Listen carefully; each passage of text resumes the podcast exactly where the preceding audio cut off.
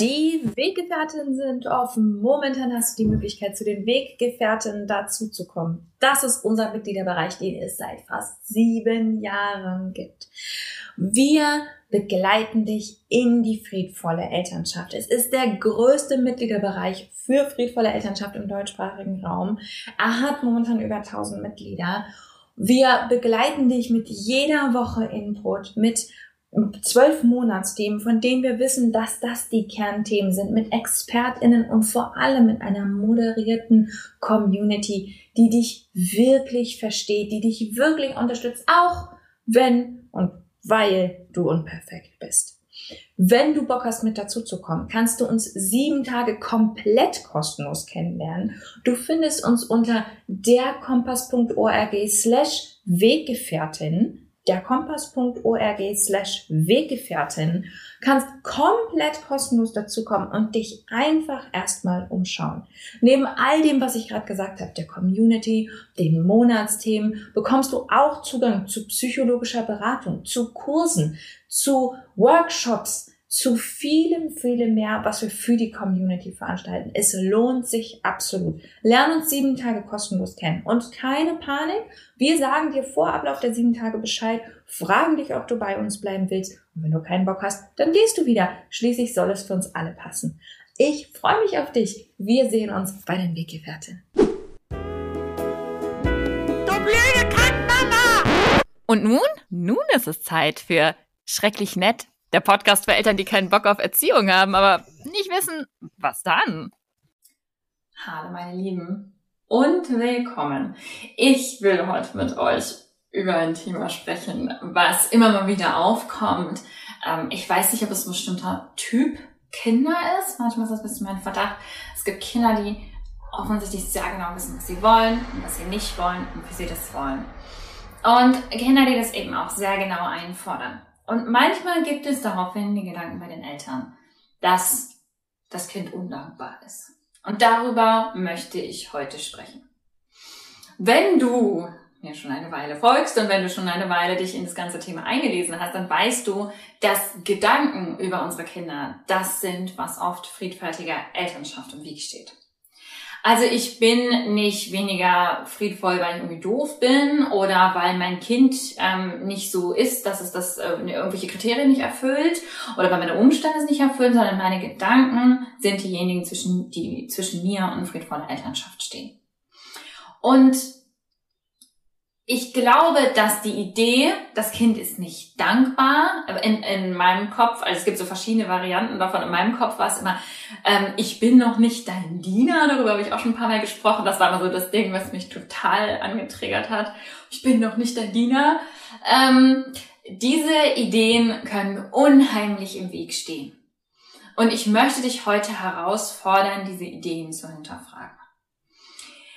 Oft hat es mit einem bestimmten, mit einem bestimmten Typ Kind zu tun, habe ich schon drüber gesprochen. Ich weiß nicht, ob es ein wirklicher Typ ist, aber mit einem bestimmten Verhalten zu tun, mit einem sehr klar einfordernden Verhalten.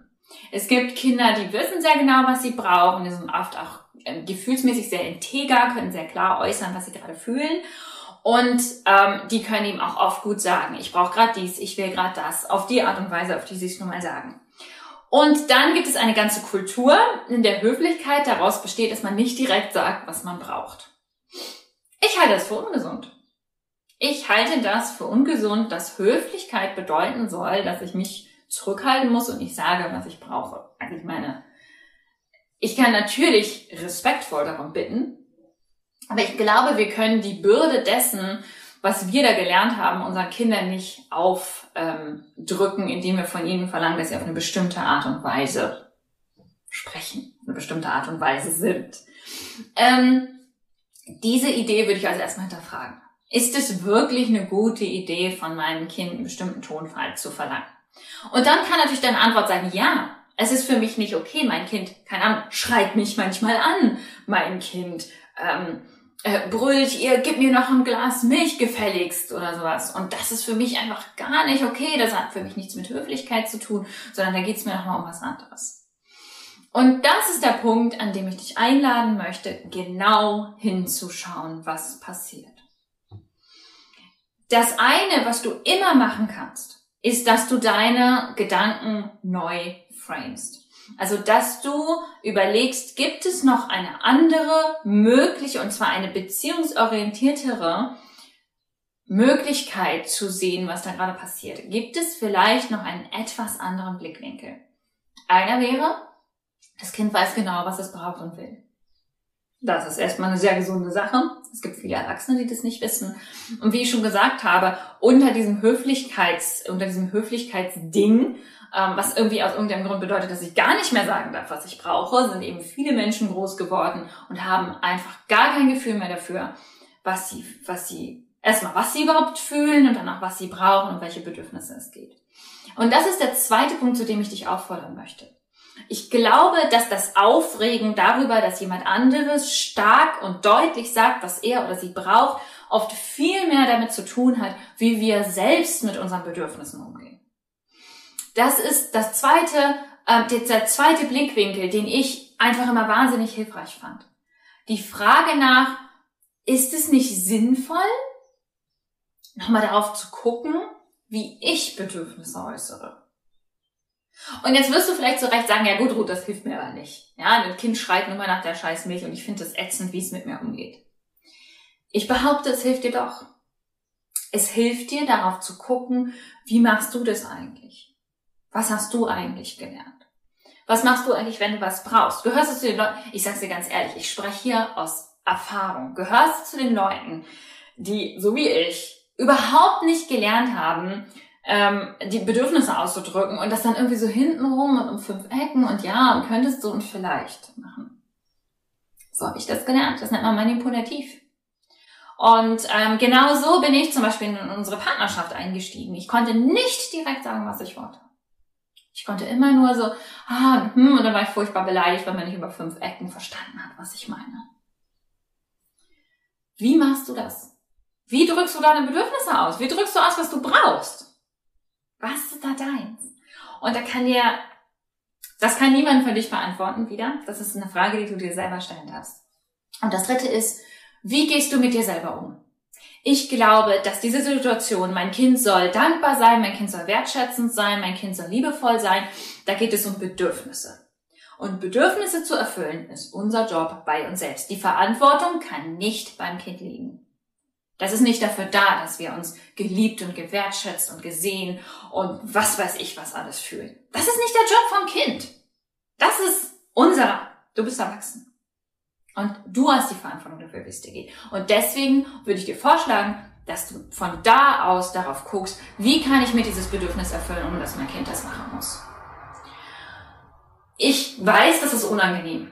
Und ich muss gestehen, mir war es lange wirklich nahezu peinlich, wie sehr mich dieses dieser Gedanke, ich bin doch nicht dein Diener, aufgeregt hat. Deswegen rede ich andauernd darüber, weil ich weiß, ihr alle habt auch solche fiesen kleinen Gedanken, die zu, zu Verhalten führen, was euch hinterher vielleicht leid tut.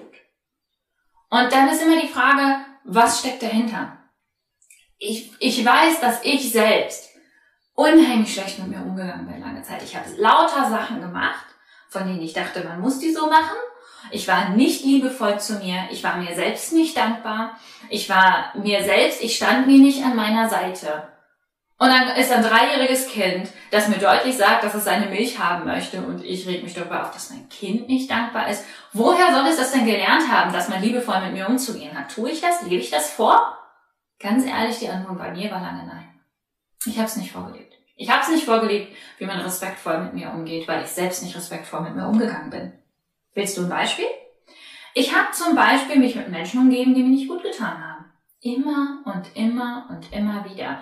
Ich habe die halbe Welt retten wollen und habe ständig, bin ständig über meine eigenen Grenzen gegangen, um andere Menschen zu helfen, was auch immer das jetzt gewesen sein soll. Ähm, und aus diesem Blickwinkel heraus konnte ich neu mit den Mama, jetzt gib mir Milch Situationen umgehen. Ich fand es immer noch nicht okay. Und es geht mir hier nicht darum zu argumentieren, dass du applaudierend daneben stehen sollst, wenn dein Kind dich anschreit. Ich finde es völlig in Ordnung zu sagen, ey, finde ich nicht cool. Bitte sprich anders mit mir. Aber worum es mir eigentlich geht, ist dir zu sagen, schau dahinter. Schau hinter das, was du da glaubst. Schau hinter diese Überzeugung. Friedvolle Elternschaft ist das Hinterfragen von dem, was wir denken über andere Überleg dir, wie du es reframen kannst. Welchen anderen Gedanken kannst du haben, der mehr in Verbindung führt? Überleg dir, was das über dich selbst aussagt. Überleg dir, wie du selbst mit dir umgehst. Und das sind die Punkte, von denen aus wir neu in Beziehung gehen können. All diese Dinge, dieses, oh, ich weiß auch nicht, warum mich das so aufregt oder ich an dieser Stelle ausflippe, sind Dinge, die wir gemeinsam in den Weggefährtinnen besprechen. Also wenn du jetzt sagst, boah, ich habe da so eine Situation und ich komme von alleine nicht dahinter, das ist auch völlig normal.